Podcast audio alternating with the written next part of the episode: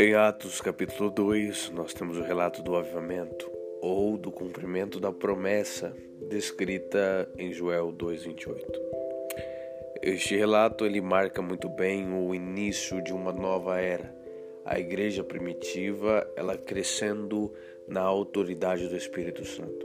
Este é um marco muito importante e de afeto ímpar para com a religião cristã, pois a religião é marcada por sofrimento, dores e ao longo do tempo também de crescimento.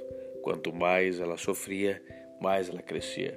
Isto é de particularidade da igreja, pois a igreja é e sempre crescerá em meio a tormentos. Vocês que desejam crescer, sejam participantes do sofrimento de Cristo, assim como Paulo.